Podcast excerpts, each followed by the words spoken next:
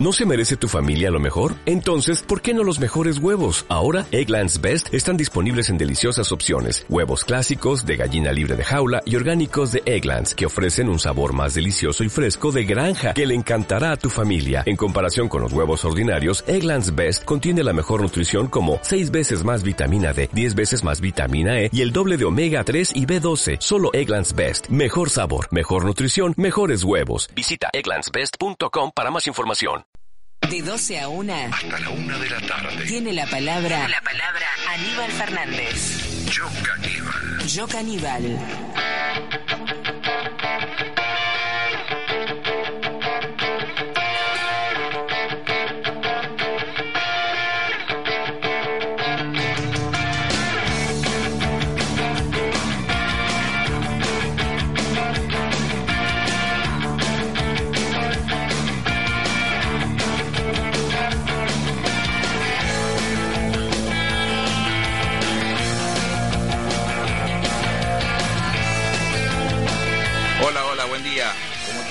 En esta querida radio AM530, la radio de las madres, te propongo que juntos analicemos la política de los argentinos. Tenés razón. Si decís eso, tenés razón. No somos dueños de la verdad. Solo pretendemos contar nuestra verdad relativa porque la política es demasiado importante para dejarla en mano de impresentables. Seguramente confrontaremos, pero sin agravios, sin concesiones y dándole el justo valor a las cosas y sin furcios.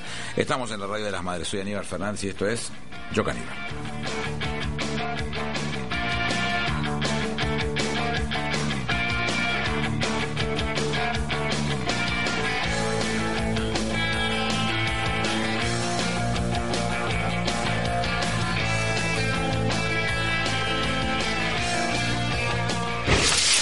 Les informo que el licenciado Guillermo Moreno, actual secretario de Comercio Interior, presentó su renuncia a la señora presidenta de la Nación, doctora Cristina Fernández de Kirchner, la cual fue aceptada y será efectiva a partir del lunes 2 de diciembre del corriente año.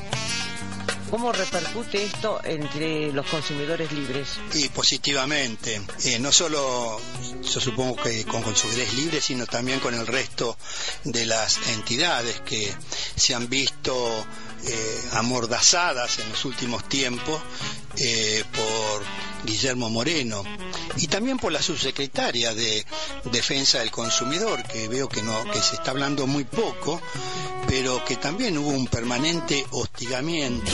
Asimismo, la jefa de Estado designó al exfuncionario para la agregaduría económica en la Embajada de la República de Italia, conforme a las facultades otorgadas por la Ley 20957, artículo 10 del Servicio Exterior de la Nación. A ver, yo creo que es un paso importante, es un paso adelante que ha dado la Argentina, porque el 27 de octubre cuando la gente votó, votó contra la prepotencia, contra la soberbia, votó contra la mentira, votó contra la inflación y creo que eh, Moreno simbolizaba de alguna manera todas esas cosas, digamos, producto no de... No, no, no es personal lo mío, sino producto de la suma de fracasos en las políticas públicas. Todesca, ¿usted eh, tiene esperanza que ahora la Secretaría de Comercio y el INDEC van a ser completamente diferentes? Bueno, yo creo que sí, porque la sensibilidad pública sobre esto es muy alta y porque además el INDEC no depende de la Secretaría de Comercio. El INDEC es una dependencia del Ministerio de Economía, en realidad del área que hasta ahora este, conducía quien va a ser ministro de Economía. Así que yo me imagino que, entre otras cosas, lo que va a haber es un poco poner la casa en orden adentro del gobierno, porque aquí estaban todas las líneas cruzadas. Este, ¿A usted cómo le cayó el anuncio de la renuncia de Moreno? Bueno, la verdad que fue una sorpresa, porque es algo que desde la oposición venimos reclamando hace mucho tiempo, eh, es algo que ya lo pide la gente, porque francamente lo que, es el- lo que era el modelo de extorsión y de presión y de persecución y de mentira de Moreno era absolutamente insostenible. Eh, y bueno, evidentemente la Presidente finalmente le soltó la mano, ¿no? Todas las veces que hubo presión, sobre todo de la oposición, incluso con denuncias, nosotros lo tenemos denunciado penalmente a Moreno eh, y está imputada en una causa por, por las mentiras del INDEC. Eh, ella siempre lo defendió y ahora, bueno, este, no lo defendió más, ¿no? Entonces, en ese sentido, claro que es una buena noticia, pero me parece que no hay que ser ingenuos, eh, Magdalena, eh, porque Moreno fue siempre un soldado que ejecutaba lo que le decían desde arriba. Primero primero Néstor Kirchner eh, y segundo Cristina Fernández de Kirchner. Qué bárbaro las cosas que uno tiene que escuchar. Renunció Moreno, un funcionario que hace siete años y picos eh, compite palo a palo con Mandinga, más o menos. Y esas situaciones son las que uno tiene que apreciar y mirar precisamente quiénes son los que ladran para ver exactamente a quienes representan los intereses que él confrontaba. Lo de Polino es muy llamativo, un hombre que, que, que viene del socialismo, que se queje porque quien tiene la responsabilidad de manejar la Secretaría de Comercio o quien maneja la defensa de la competencia se opongan a que suban los precios que, que perjudican a los trabajadores. Yo mucho no lo entiendo eso, que es lo que quiere hacer. Lo de Todesca ha tenido una guerra particular, porque como ellos curraban con sus, con sus consultoras, mandando un índice cualquiera que se les ocurría, eh, terminaban diciendo barbaridades como las que siempre se dijeron y denunciados por la Secretaría de Comercio Interior, que les reclamaba por lo menos un mínimo de seriedad a la hora de presentar un índice que no lo pueden calcular, porque se necesita mucha gente durante muchos días, mucho nivel de inversión para obtener tan solo un número que le importa muy poco, lo usan para agraviar al gobierno y así estamos, y esas son las cosas que seguramente les ha importado y les ha molestado en el manejo de lo que ha sucedido con, con, con Moreno. Moreno ha sido un funcionario todoterreno que no hacía cosas que se les ocurría, ejercía las políticas que la presidenta de la Nación le instruía que llevar la práctica. Y lo que no puede decir ninguno de estos es, que hayan eh, tenido eh, una mínima, un gesto de corrupción, con lo cual la única forma entonces era agraviarlo y lastimarlo y ponerlo, emularlo con mandinga, demostrando que era algo imposible de controlar o cosa por el estilo. Dejé para lo último a Pradgay, porque Pradgay tuvo dos épocas, una época en donde estaba enamorado de Moreno y la segunda donde habla estas barbaridades, quedando bien con Magdalena Ruiz Iñazú, este, esa chupada de media nunca vienen mal, pero la realidad es que la, la actitud de Guillermo Moreno ha sido esa que yo les acabo de comentar y he tenido muchas capacidades de trabajar junto al lado. No somos amigos para nada, tenemos una excelente relación de respeto, me ha necesitado y estado, lo he necesitado y estado, y eso es lo que no, nos destaca y el que, que me permite hablar con absoluta autoridad de lo que estoy diciendo. Ha sido un funcionario de absoluta lealtad con la Presidenta de la Nación, que ejecutó las políticas que la Presidenta de la Nación lo instruyó para que ejecutara y que no pueden decir absolutamente una sola palabra de que haya tenido gestos de corrupción. Todo un reconocimiento desde el, desde el punto de vista más importante en el ámbito de lo que nosotros pensamos se desarrollen las políticas públicas y el objetivo está cumplido. Mi reconocimiento para Guillermo, que hemos trabajado mucho tiempo juntos. No somos amigos, pero si soy un, eh, o pretendo ser honesto intelectualmente y reconocer lo que se merece ese reconocimiento. Yo caníbal. Sordos emocionales, tóxicos del aire, vendedores de electrodomésticos, necios ideológicos. Abran cancha. Radio Madre. Aire liberado. Aire liberado. Aire liberado. Radio Madre. Aire liberado.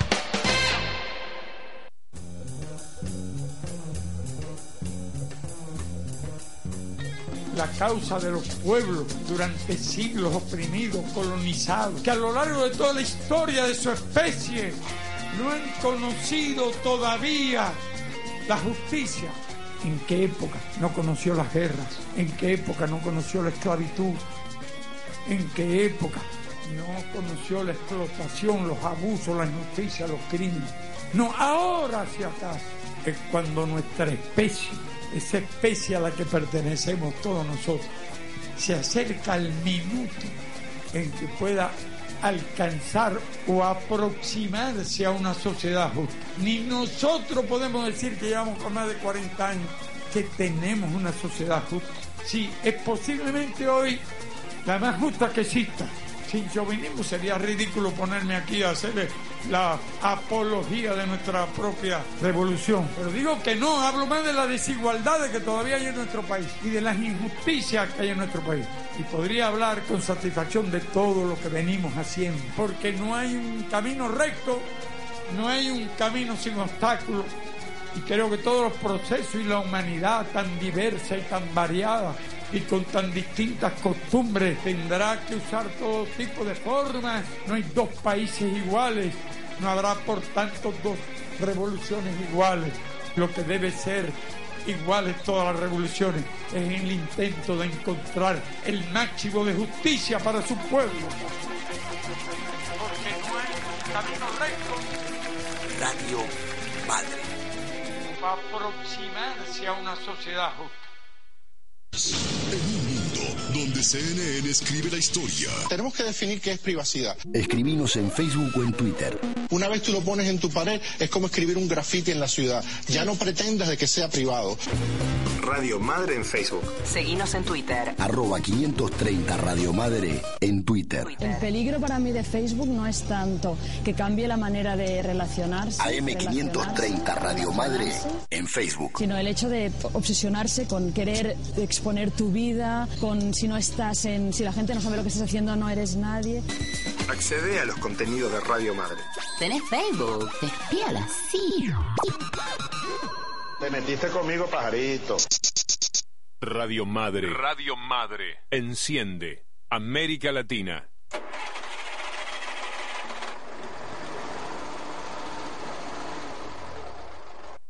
Arroba 530 Radio Madre en Twitter. Twitter. Desmitificando Sonceras. Aníbal Fernández. Yo Caníbal. Semana linda, si la subo en términos de decisiones políticas. En primer lugar, bueno, retorna la presidenta recompuesta del mal que la quejaba y a mí me ha hecho muy feliz en lo personal porque mm, a pesar de ser mi jefa en el movimiento nacional peronista y haber sido mi jefa durante nueve años, once meses y ocho días, como, como ministro del Poder Ejecutivo Nacional y trabajando juntos con Néstor y con ella fundamentalmente, eh, se aparecen con decisiones muy importantes como cambio en la gestión que, que tiene que ver con lo profundo donde se quiere llegar con este modelo.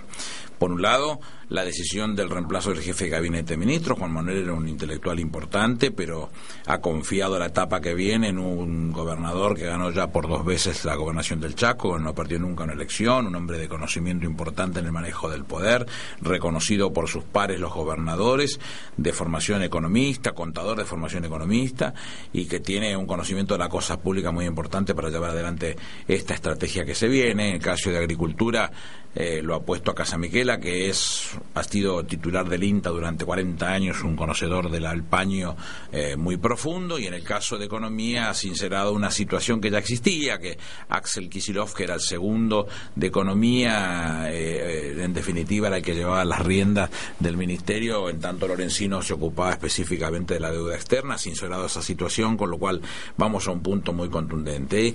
Reemplazo de Mercedes Marco del Pont por Juan Carlos Fábrega, presidente del Banco Nación que va al Banco Central, y Furlon, que era el representante de una de las empresas del Banco Nación a la presidencia del Banco Nación.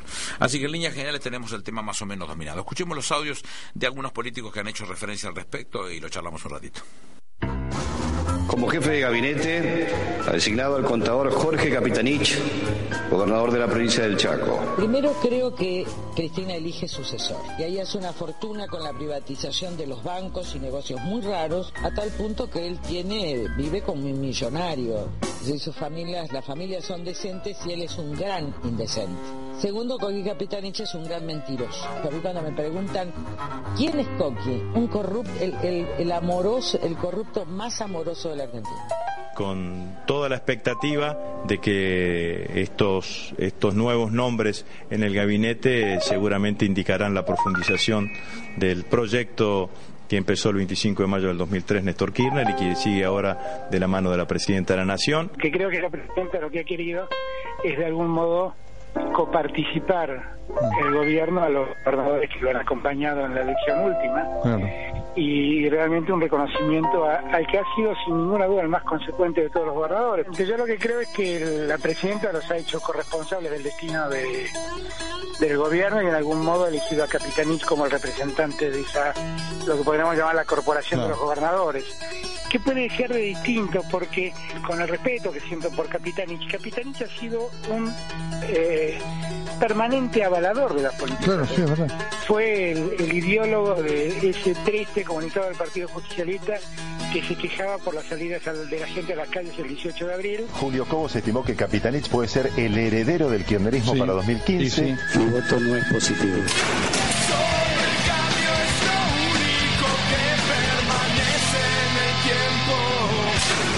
Ministro de Economía, al doctor en Ciencias Económicas, Axel Kisilov. En verdad lo de economía es simplemente el sinceramiento de quien manda en economía. Es poner al frente de economía al que era el ministro virtual. Eh, y bueno, y en todo caso eso también supone una una bala a las políticas económicas que hemos tenido en todo este tiempo. Me parece que la eh, presidenta ha ratificado el rumbo económico, eh, ese rumbo, digamos, de, una economía que no se integra al mundo, una economía que realmente no entusiasma en términos de inversiones en Argentina, ¿no? O sea, se pone como eh, ministro de Economía la persona que me parece responsable del error más grande que cometió el gobierno, en, en todo el ciclo kirchnerista, que a mi entender es eh, la nacionalización de IPF que básicamente cortó abruptamente todas las inversiones en el sector energético y que son las que han causado, digamos, la situación de, escasez de divisas que tenemos, ¿no? Y, fue una persona que dijo acá esto, acá hay que expropiar una empresa, no hay que poner absolutamente ningún peso. No veo cómo la presidenta piensa que se va a hacer un cambio en términos de credibilidad. Y si lo tiene un poco el estilo ese de Moreno, no digo, eh, Moreno era un, patotero de arrabal, ¿no? Y Kicillof es un patatero intelectual. Y eso es lo que expresa este, este cambio de gabinete, la, ratificación de un rumbo que ha puesto una Argentina justa y no una Argentina sometida a los organismos multilaterales. Puede haber algún nombre que esperaba, otro no. No tenía otra posibilidad que avanzar. Y avanzar implica ratificar un rumbo, que hay que hacer rectificaciones, correcciones, obviamente, porque no somos infalibles, pero tiene que ver con más crecimiento, más trabajo, más consumo. Para mí, Kicillof es, es más de lo mismo y es profundización de todo lo malo que ha sucedido en el último tiempo. A él se le ocurrió el cepo cambiario. Bueno, ellos anunciaron todos juntos el blanqueo eh, de capitales, que fue un desastre. Todos sabemos cuáles son las, las ideas económicas de Kisilov. Me parece que Kisilov representa el ala venezolana del gobierno. Eh, y si hacía falta este, graficarlo más, bueno, la reaparición de la presidenta en ese video que filmó la hija eh, la muestra con un perro que le regaló a la familia de Chávez, ¿no? Es lo único que dijo en esa entrevista. Es mi perro, es perfecto. ¿Vos te diste cuenta la pelotudez que dijo Prat Gay que nosotros tenemos eh, eh, desarrollo y expresiones de política venezolana porque el perro venezolano? ¿Qué les pasa a estos tipos? Carrió que trabajaba para los militares responsables de Margarita Berén en el Chaco. Trabajaba para los militares responsables de Margarita Berén en el Chaco, es la que nos apunta con el dedo. A mí me llama narcotraficante, a Capitanich lo llama este corrupto, este yo no puedo creer que estas cosas tengan que tolerarse. Alberto Fernández se enoja porque Kisilov es este lo peor que hizo es eh, eh, expropiar el 51 o promotor de la idea de expropiar el 51% de IPF y él era lobista de Repsol, que, para quién quiere que hable. La verdad que nos encontramos ante una ante una situación de un desaguisado fenomenal por parte de tipos que han sido responsables de buena parte de esas políticas. El caso de Pratgay es el ejemplo bien gráfico. Federico Sturzenegger no, no, negó, no ligó una de todas las que propuso y en, durante el gobierno de eh, Fernando de la Rúa ha llegado a proponer barbaridades supinas. ¿Qué autoridad tienen estos tipos para cuestionar a uno de los solos miembros, uno solo de los miembros del nuevo gabinete. Es desproporcionada la discusión y la verdad que nosotros, este, como no queremos ser en esto una voz monocorde que solamente exprese lo que me parece a mí o esa verdad relativa se transforme solamente en la única expresión que se vuelquen a través del micrófono de la radio madre, eh, es imperioso que lo escuchemos, pero es imposible no tragarse esa bronca. Vuelvo a insistir, Carrió, que trabajaba para los militares que hicieron la masacre de Margarita Belén, no se olviden nunca, laburaba para ellos, este, y tenemos que bancarnos este tipo de situaciones, es algo medio como, como complicado y como desencajado en cualquiera de las acciones que se presenten. Esta semana tuvimos la conclusión, en primer lugar, de un trabajo de tres años que fue el trabajo que se le encargara, en primer lugar, a una comisión muy importante de ciento y pico de juristas que trabajaron sobre la reforma del Código Civil y ya viene al Congreso, a la Comisión Becaveral, que yo integro este, y participo en esta situación, mostrándonos ya una propuesta concreta en la cual, bueno, algunos temas se dieron por discutir. Eh, escuchemos el audio y lo comentamos. Es para mí, para nosotros, funcionarios del Ministerio de Justicia de la Nación, un honor poder estar presente hoy aquí en esta comisión bicameral para poder referirnos una vez más a esta obra tan trascendente para los argentinos como es la eh, sanción de un nuevo Código Civil y Comercial. Hay tres aspectos que son consideramos básicos. En primer lugar, el nuevo ordenamiento jurídico institucional de la Argentina, la incorporación de los tratados internacionales, en segundo término, los profundos cambios sociales y culturales, y en tercer lugar, también algo que quizás no se ha debatido mucho, pero es la necesidad de contar con normas de fácil acceso a la población, que lo puede entender eh, cualquier ciudadano. Bueno, usted sabe que el Código Civil viene de la época de Vélez y tiene más de 140 años, con lo cual la realidad ha cambiado y amerita tener un código civil que refleje precisamente la realidad que hoy tenemos, es social, económica, por supuesto política, ¿no? Entonces tenemos que pensar en una en un código que eh, sea amigo de esta realidad y esta creo que eludir la responsabilidad del Estado este, en, eh, materia de, digamos de, de es un hecho sumamente grave. Nosotros creemos que el Estado o presta servicio o lo concesiona, pero en, cualquiera de los dos casos le corresponde la responsabilidad, ya sea la prestación del servicio correcto o bien la supervisión de, digamos, de las cláusulas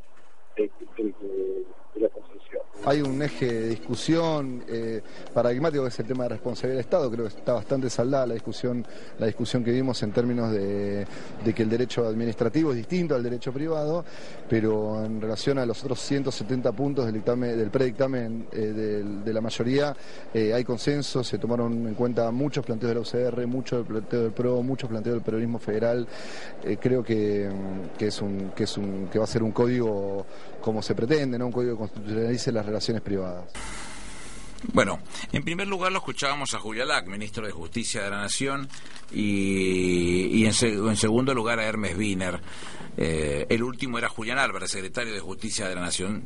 A veces cuando lo escucho a Wiener yo no sé si el hombre este, se olvidó de tomar el tamirán a la mañana o no sé qué cosa le pasa, porque dice, el, código viene de la época de Vélez El código lo hizo Vélez eh, Mitre cuando asume un 12 de octubre de 1862 tenía ya una ley que se había sancionado el 6 de junio del mismo año, antes que él asumiera, que le daba al presidente de la Nación la atribución para crear una comisión que estudiara el Código Civil.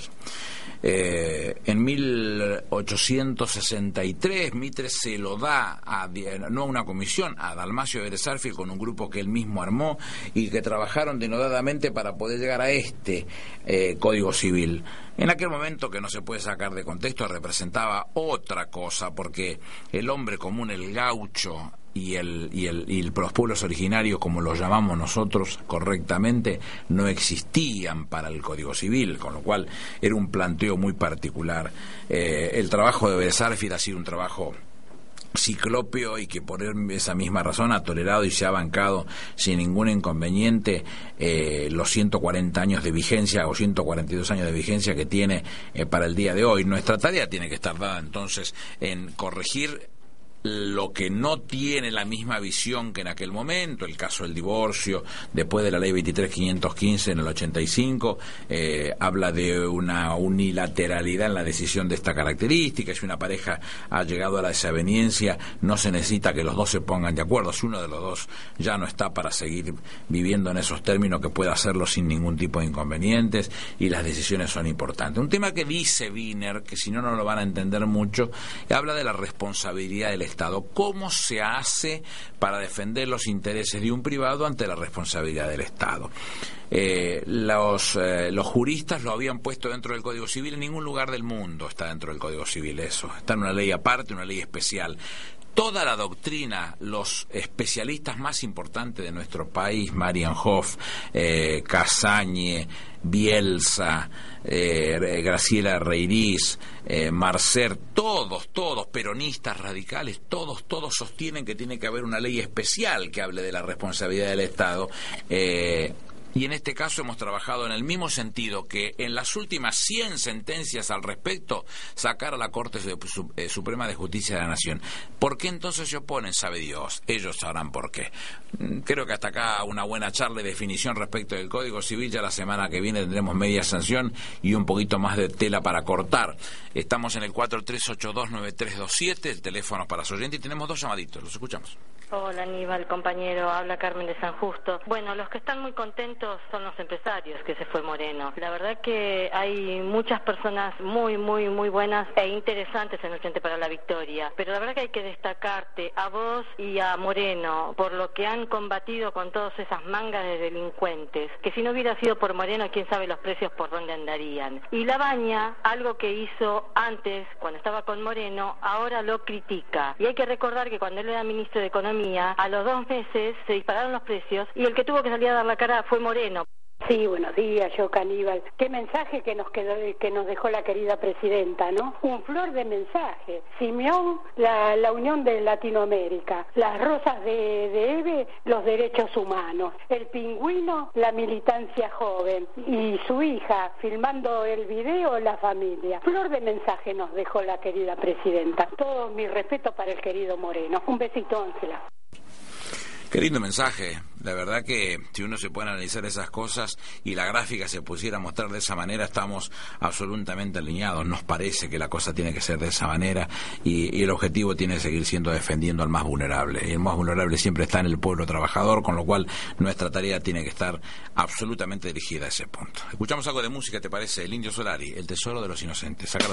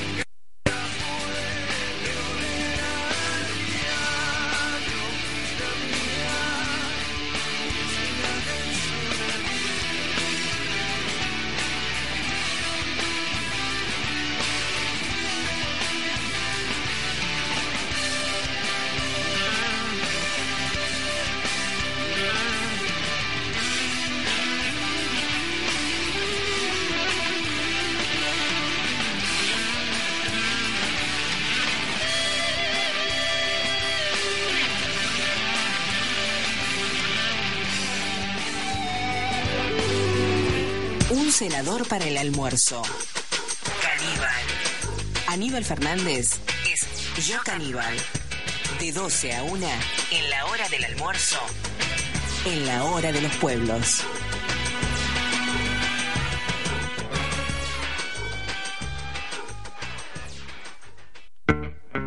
Estás escuchando Radio Madre AM530. Escucha a tu madre. Esta boca. Con esta boca. En este mundo. En este mundo.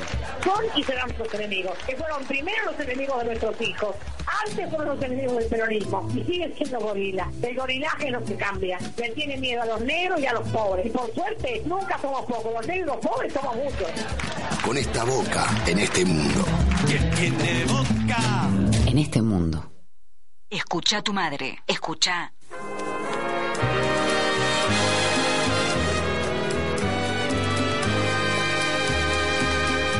Canalla.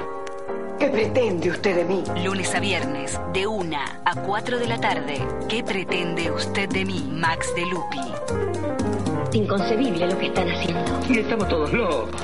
Lunes a viernes, de 1 a 4 de la tarde. Escucha a tu madre. Escucha. ¿Qué pretende usted de mí? ¿Qué pretende usted de mí? Canalla. Max de Lupi. Actuado por el juez que entiende la causa. Desde la orilla sur.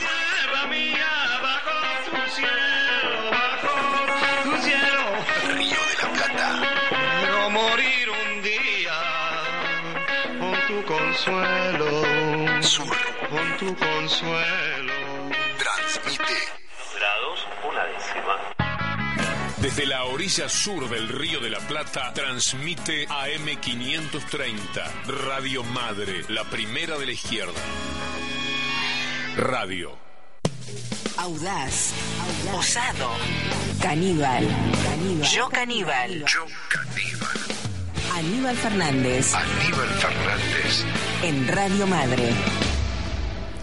4382-9327, nuestra línea de oyentes. ¿Te acordás de Papel Prensa, que habíamos hablado seguramente muchas veces? Una empresa que se creó con el objetivo de que todos pudieran tener papel accesible para fabricación del diario en todas las órdenes. Bueno, ¿te acordás que después encontramos la puntita que eh, Clarín nació en La Razón oportunamente a través de sus personeros se quisieron quedar con la empresa y que están denunciados por desaguisados importantes, por la apropiación de la empresa en malos términos, inclusive con amenazas de muerte denunciadas por eh, la mujer de Graiber y todo ese tipo de cosas. Bueno, la UIF, la Unión de Información Financiera, la que investiga el lavado de dinero, acaba, acaba de reclamarle al juez federal Julián Ercolini que inhiba los bienes de los accionistas privados. ¿Cómo la ves?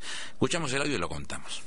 A partir de que se aprueba la ley de lavado eh, en, a mediados del 2011, para esa ley se tiene que crear en el Código Penal un nuevo capítulo que es el orden económico y financiero.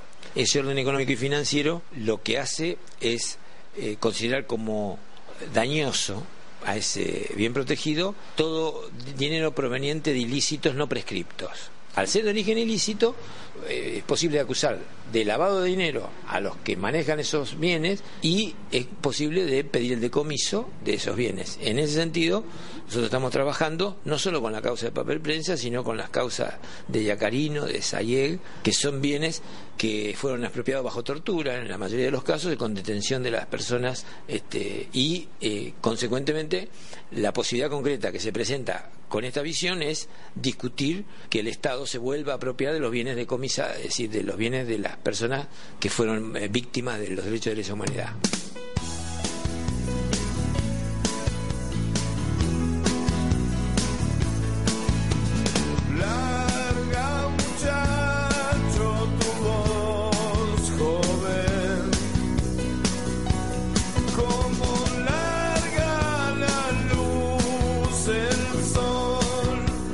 La verdad es que me siento muy contento de que se hayan hallado esas actas y de alguna manera van a permitir conocer el trasfondo que se generó entre los diarios en su momento para apropiarse ilícitamente de papel prensa en connivencia con el gobierno de facto de aquella época. Al final uno tiene que pensar que la justicia llega tarde, pero llega. Los diarios, hegemónicos sobre todo, pensaban que era muy importante que el que dominase o el que fuera dueño de la fábrica de papel para diarios se iba a convertir de alguna manera en el dueño de la información. Ser el dueño de la información significaba algo muy importante porque siempre hubo muchas aspiraciones de ocupar puestos relevantes en la política y en el gobierno de la nación. Hombres de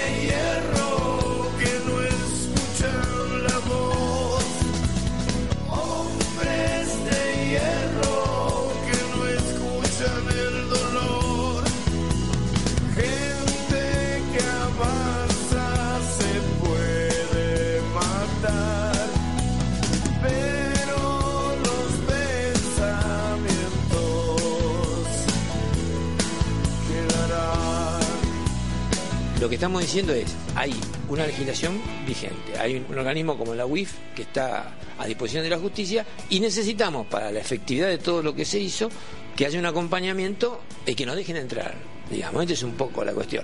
Como se está hablando mucho de la inefectividad del narcotráfico y demás, lo que queremos decir que en esta área nosotros avanzamos, tenemos datos, estamos apoyando en 180 causas judiciales, pero que necesitamos que la, cultura judicial se amolde a usar esto como instrumento y a veces por desconocimiento y otras veces porque hay complicidad con, lo- con los con los dueños de, de- de- los, los abogados que pagan son muy caros y demás en estas causas, nosotros quisiéramos este, que, que eso se, se eliminara. Esto es una decisión de política estructural hacia adentro del Estado, hacia adentro del Estado, conociendo los impactos que uno ve en la prensa de que hay este, estructuras delictivas que la única forma de combatirla no es solamente eh, denunciándolas, sino es deteriorarlas en- en su poder económico. Hombres de hierro que no escuchan la voz. Hombres de hierro que no escuchan. Eh, me parece que es piola que aclaremos. Cuando arrancamos apareció hablando en primer lugar Pepe Batela, que es el titular de la, la Unidad de Información Financiera. Ya les dije que es quien tiene la responsabilidad de investigar el lavado de dinero. El señor de voz mayor que escuchamos después es Rafael Yanover. ¿Quién es Rafael Yanover? Era socio de David Graeber, a quien se le confió la creación de papel prensa para que todos los diarios, no estos tres, este, pudieran gozar del uso del papel para diario a un precio lo suficientemente razonable. Bueno, eso fue antes de la apropiación de la empresa por parte de La Razón, La Nación y Clarín. Este señor Rafael Yanover estuvo detenido desaparecido y es uno de los que conoce la verdad de la milanesa desde adentro, quien participó casi de este mismo tema y puede contarlo con lujo de detalles.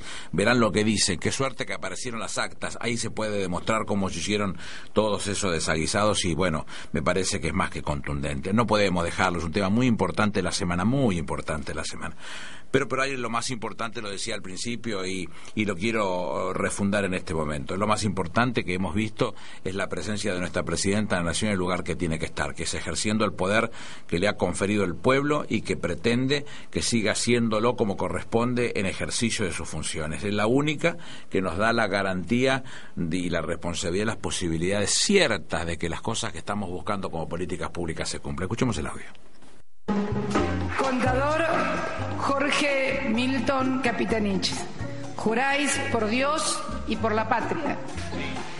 Si así no lo hicierais, Dios y la nación os lo Pero hemos demostrado que podíamos levantar nuestra línea de bandera para darle conectividad al país, como también estamos haciendo con los ferrocarriles argentinos y que también vamos a tener la inversión más grande desde hace más de 50 años en ferrocarriles en la República Argentina cuando dispuse destinar cientos de millones de dólares a renovar todos nuestros trenes urbanos. Luchar por una soberanía nacional que se manifiesta en este resurgimiento del aparato productivo nacional que tenemos que seguir profundizando, avanzando, mejorando y que nos permite hoy a los argentinos anunciar en este tercer trimestre de este año 2013 que la desocupación, merced de la actividad económica, ha vuelto a descender y se ubica en el 6,8%. Uno de los mayores orgullos, uno de los pilares de esta nueva Argentina. Nos miran como ejemplo en el mundo por nuestra política de derechos humanos. Y la verdad es una conquista de las organizaciones de derechos humanos que inclaudicablemente durante más de 30 años pelearon sin bajar los brazos, sin violencia, porque saben que saben qué es lo más importante de todos ustedes es que lo que reclaman, lo que militan, lo hacen sin violencia, porque además estos jóvenes que hoy se incorporan a la política lo hacen en democracia. Necesitamos que toda la dirigencia argentina, cualquiera sea el, el, partido, se comprometa a sostener el trabajo, la industria nacional, la ocupación de los trabajadores, la educación, la ciencia y la tecnología, la inversión en materia de infraestructura. Este es el gran compromiso democrático que necesitamos.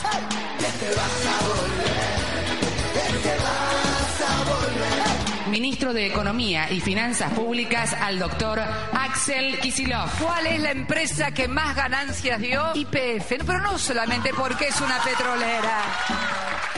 ¿Saben por qué dio más ganancias? Porque IPF está reinvirtiendo todo lo que gana en mayor inversión, que es la única manera de profundizar el proceso de industrialización. Ahora tenemos que superar esa barrera que muchas veces tenemos de que no podemos desarrollar una industria nacional competitiva en calidad y en precios como lo han hecho otros países. Para ello tenemos recursos humanos, educación, capacidad, voluntad y sobre todo decisión política. Tenemos que empezar a discutir ideas, programas y allí si hay diferencias que nos traigan las mejores, que estamos dispuestos a escucharlas porque no somos cerrados. Y miren ustedes, el caso de la asignación universal por hijo, que no fue un proyecto nuestro, pero nosotros tomamos las medidas que lo permitieron llevar a cabo, porque saben que para hacer determinadas cosas no basta con un proyecto. Cuando uno tiene que llevar proyectos que mejoren la calidad de vida de la gente, lo que necesita son los recursos para implementar esos proyectos, como el procrear también. Quiero rescatar que hemos vuelto a enamorar a muchísimos jóvenes que se han acercado a la política. Yo digo que este mundo tiene que ver con la pérdida de las utopías. Cuando las sociedades creen en los estratos por allí de menores recursos, que es imposible crecer o tener algo o progresar, terminan siendo capturados por las peores cosas. Por eso creo que rescatar las ilusiones, las utopías, las esperanzas, las posibilidades de un mundo mejor es el mejor instrumento para pelearle a la desesperanza, para pelearle a los que quieren llevarnos al fracaso para los que quieren arrastrar a los jóvenes a otros lugares.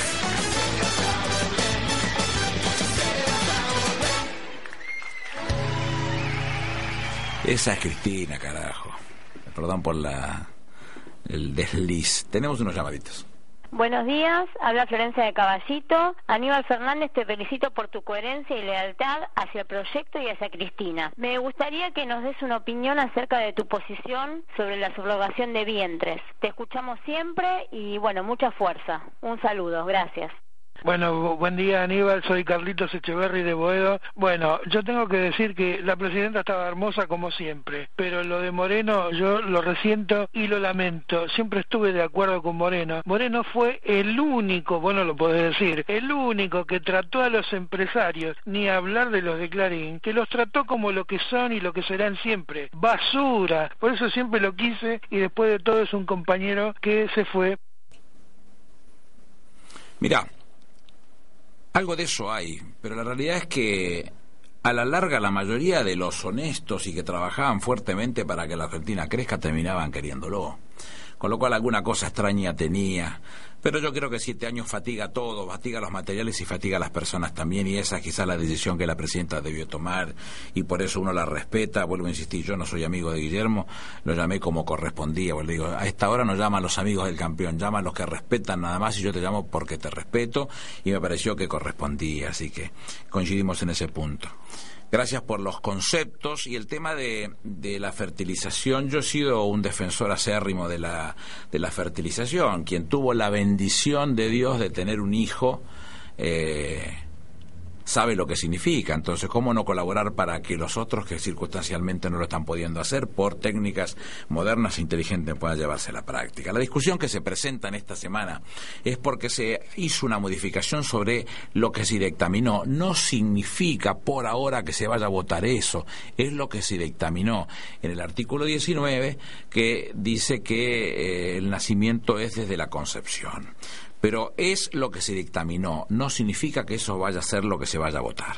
Si hablamos específicamente del tema de fertilización asistida, uno va al artículo 558, es una definición muy contundente, es cuando dice que la filiación puede tener lugar de tres formas distintas. Uno, por la naturaleza, el otro, mediante técnica de reproducción humana asistida, y el tercero, por adopción. Que sí que ponemos en igualdad de, eh, y que no puede ser de otra manera, de en el mismo nivel, a las mismas condiciones, las posibilidades ciertas y fácticas de tener eh, de ser padres de alguna manera. Y habla después en el 559 del certificado de nacimiento y en el 560 del consentimiento en las técnicas de reproducción asistida, el, el 561 formas y requisitos del consentimiento, en el 562 cuando se expresa la voluntad de procrear y en el 563 y 564 los derechos a información de las personas nacidas por técnica de reproducción asistida y el contenido de esa información. Quiere decir que todo lo que es la lucha que ha llevado a la, práctica mucha gente, muchas organizaciones respecto de las técnicas de reproducción asistida están preservadas y resguardadas. La discusión del artículo 19 que es una discusión de otra característica y que yo no estoy de acuerdo con esa relación y que se lo he dicho a María Luisa Storani públicamente, digo, porque me voy a encontrar con usted en el pasillo y usted me va a llamar la atención y no me gusta que me llamen la atención porque estoy grande para eso. Se lo digo públicamente, no estoy de acuerdo con ese artículo. Ahora, ¿Cómo va a terminar? Te lo cuento en la semana que viene, pues no te lo puedo decir en este momento, pero que está resguardada el tema de la fertilización asistida, te lo garantizo, está resguardado porque pensamos que eso tiene que ser así, porque nuestra presidenta se puso al frente de esa discusión y porque creemos que es una decisión fenomenal la que se tomó oportunamente en beneficio de aquellos que, insisto, circunstancialmente no pueden eh, tener hijos por otra, por otra vía y, y han logrado conquistarlos de la manera tan importante y tan linda como la que nos gusta a nosotros y esta de poder tener eh, a nuestros hijos con nosotros y disfrutarlos cada una eh, de la mejor manera que podamos. Así que eh, tranqui que están las cosas caminando como corresponde. De 12 a 1. Hasta la 1 de la tarde. Tiene la palabra. Tiene la palabra Aníbal Fernández. Yo caníbal. Yo caníbal. Hay olor a revolución en el aire. Hay olor a revolución en el aire. Hay olor a revolución en el aire. Revolución en el aire. El aire es nuestro. El aire es nuestro. Revolución Radio Madre. en el aire. Radio. Revolución. ¿Se puede ser feliz en un mundo infeliz? Fíjate lo que pensás mientras suena, mientras suena este espacio publicitario. Los argentinos tenemos miles de formas de mirar televisión. Están los que la miran solos, los que la miran en familia, con toda la familia. Están los que la miran trabajando, trabajando un poco, relajados. Están los que no la miran, los que la miran viajando, los que la miran con amigos y los que la miran con amiguitos. Todos, pero todos los argentinos pueden tener televisión digital abierta. Abierta porque es gratis y hace posible que podamos ver canales de aire en HD que antes no veíamos. Abierta porque promueve la producción de contenidos nacionales. Abierta porque tiene la mejor calidad de imagen. Llueva o truene. Para que podamos disfrutar de los canales de aire exclusivos HD. Sin abonos, sin contratos. Sí, gratis. La televisión HD ya está en el aire. Informate llamando al 0800 888 6488 o en tda.gov.ar. Televisión digital abierta. Argentina se ve mejor. Espacio publicitario.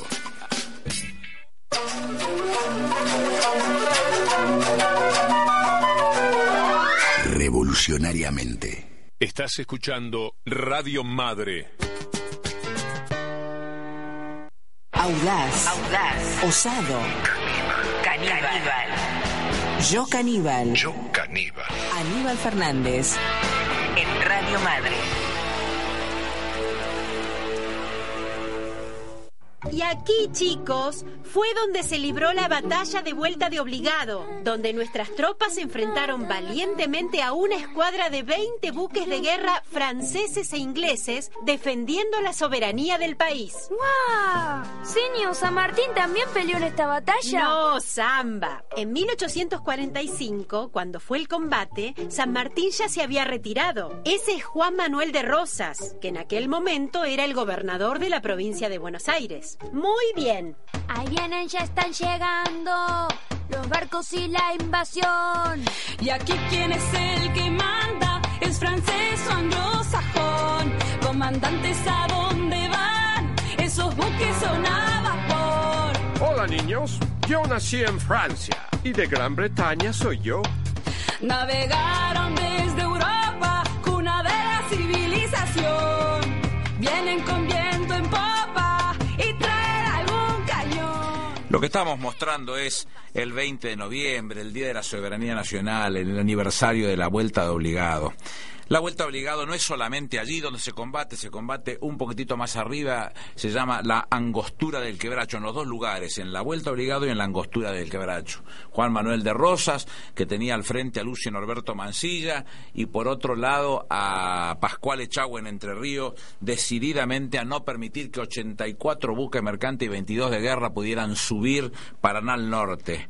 Eh, una pelea fenomenal, hay que prestarle atención porque esto en la Argentina sucedió muchas veces. Vueltas de obligado ha habido con cada una de las cosas que han podido. Nos quisieron meter todo lo que han podido de la forma prevista. Eh, el, Banco del Central de la Nación Argentina, cuando nace, nace de mano de los ingleses con directores ingleses. No lo han querido hacer cada vez que pudieron. El Pacto Roca-Runciman ha sido así, las AFJP ha sido así, todo ha sido así. Dice, eh, decía don Alberto Merlo en su triunfo, que lo tiró a los gringos y fue una gran siete navegar tantos mares y venirse al cohete. Así ha sido y ojalá que podamos seguir discutiendo una política nacional y popular que nos comprenda a todos y que defienda sus intereses. Una temporada más que intenso en el día de hoy. Ojalá que todo lo brindado sirva para fortalecer nuestras ideas, aunque más nos sea incentivando otro debate, un nuevo debate. Nos vamos escuchando algo de música, ¿te parece? Los redondos, todo preso es político. Acá lo tenés. Gracias por acompañarnos. Soy Aníbal Fernández y ha sido Yo Caníbal. Chau.